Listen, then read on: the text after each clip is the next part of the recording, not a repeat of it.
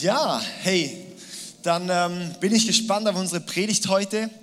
Es geht in der Next Step Serie weiter. Wir sind ähm, momentan in der Serie, da geht es darüber, dass wir in verschiedenen Lebensbereichen eigentlich ständig auch einen neuen Schritt machen sollen, um weiterzukommen.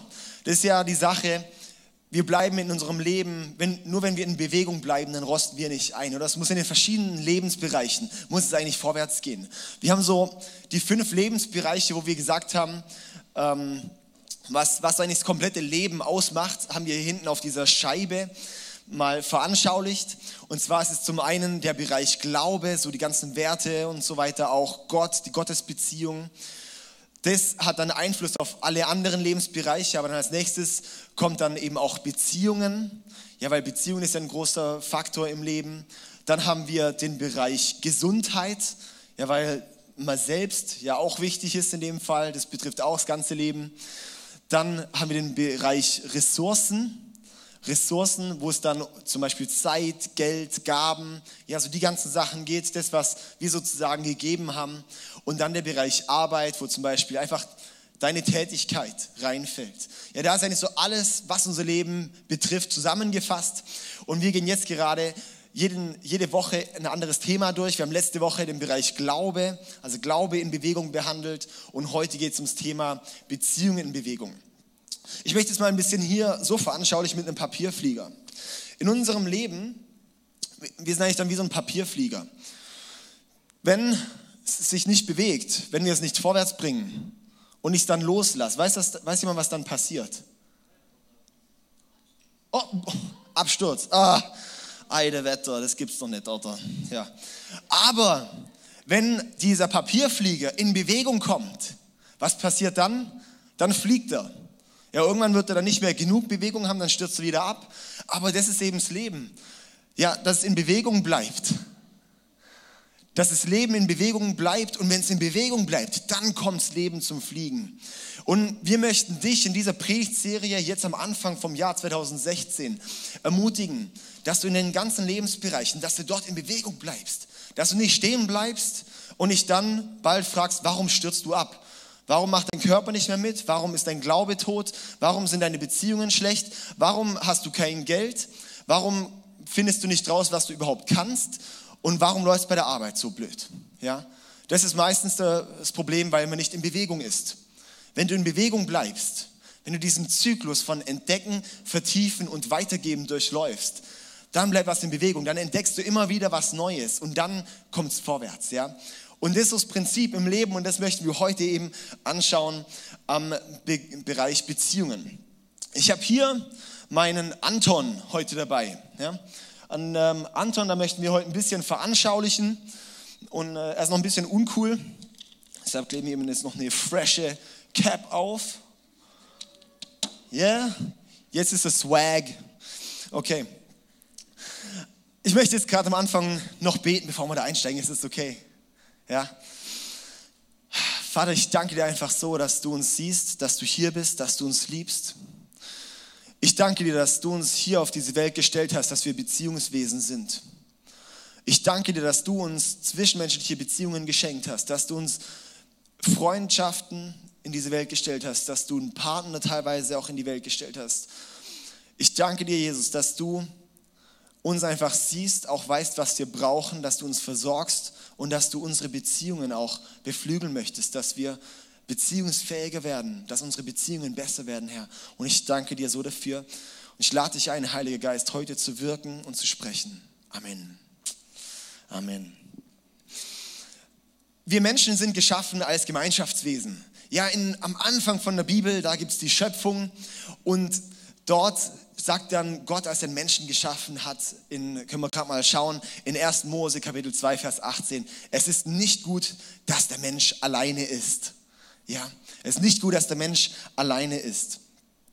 Und darum hat Gott dann uns als Gemeinschaftswesen geschaffen dass wir nur mit Beziehungen funktionieren. Da gibt es auch die verschiedensten und wirklich viele, viele Studien. Einfach mal im Google eingeben, zwischenmenschliche Beziehungen oder soziale Kontakte oder sowas.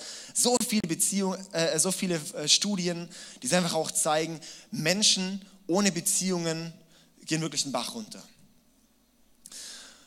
Sei es zum Beispiel, ähm, wenn Leute einsam sind, dann wird es ganz häufig, ähm, wird dort auch die, die, die ähm, Krankheit sozusagen, äh, also äh, äh, steigert sich die Krankheitsrate. Also mehr Leut, Leute, die einsam sind, werden schneller krank, haben mehr Probleme, mehr psychische Erkrankungen und, und, und. Und es gibt auch Studien zum Beispiel, wo, es ist schon länger her, bevor es so viele Menschenrechte gab, da hat man mal geschaut, was passiert mit einem Baby, das man einfach ähm, nicht mit sozialen Kontakten versorgt, also ohne Menschen aufwächst und die sterben. Ja. Das heißt, wir Menschen, wir brauchen Beziehungen. Und das weißt du vielleicht auch, dass wir Beziehungen brauchen, dass du eine Beziehung brauchst, dass du Beziehungen brauchst. Menschen, nicht, ich meine nicht nur Partner, sondern ich meine Menschen in deinem Umfeld, mit denen du Zeit verbringen kannst, wo ihr euch gegenseitig bereichert, ja. Und dafür sind wir auch geschaffen.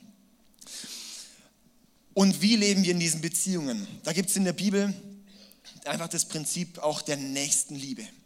Jesus wurde gefragt, Jesus, was ist, was ist das wichtigste Gebot? Und er sagt, liebe Gott. Und dann hat er als nächstes gesagt, aber genauso wichtig ist auch, liebe deinen Nächsten wie dich selbst. Und genau über dieses Liebe deinen Nächsten möchten wir heute da auch sprechen. Vielleicht von einer Art und Weise, wie du es bisher noch nicht betrachtet hast, hoffe ich. Und ähm, ja, weil es einfach ziemlich spannend ist. Jesus hat uns Nächstenliebe vorgelebt und fordert uns auch auf, den Nächsten zu lieben. Heute soll es wirklich das Ziel sein, dass wir in Beziehungen nächste Schritte gehen, dass wir dort vorwärts kommen. Und dafür habe ich uns eine Bibelstelle mitgebracht und die ist wirklich, wenn du die jetzt liest, dann denkst du, wow, hardcore. Ist sie auch und die möchten wir heute zusammen anschauen. Wir gehen jetzt mal zusammen in die Bibel, in den ersten Korintherbrief, hat Paulus geschrieben und dort gehen wir in Kapitel 6, Vers 9 bis 11 können alle ihre Bibeln rausholen und high-fiven, fühlt man sich so cool. Und dann gehen wir in den 1. Korintherbrief, Kapitel 6, ab Vers 9. Bei mir Seite 1445 in der Neues Leben Übersetzung. Also, ich möchte es vorlesen. Wisst ihr nicht, dass Menschen, die Unrecht tun, keinen Anteil am Reich Gottes erhalten? Täuscht euch nicht.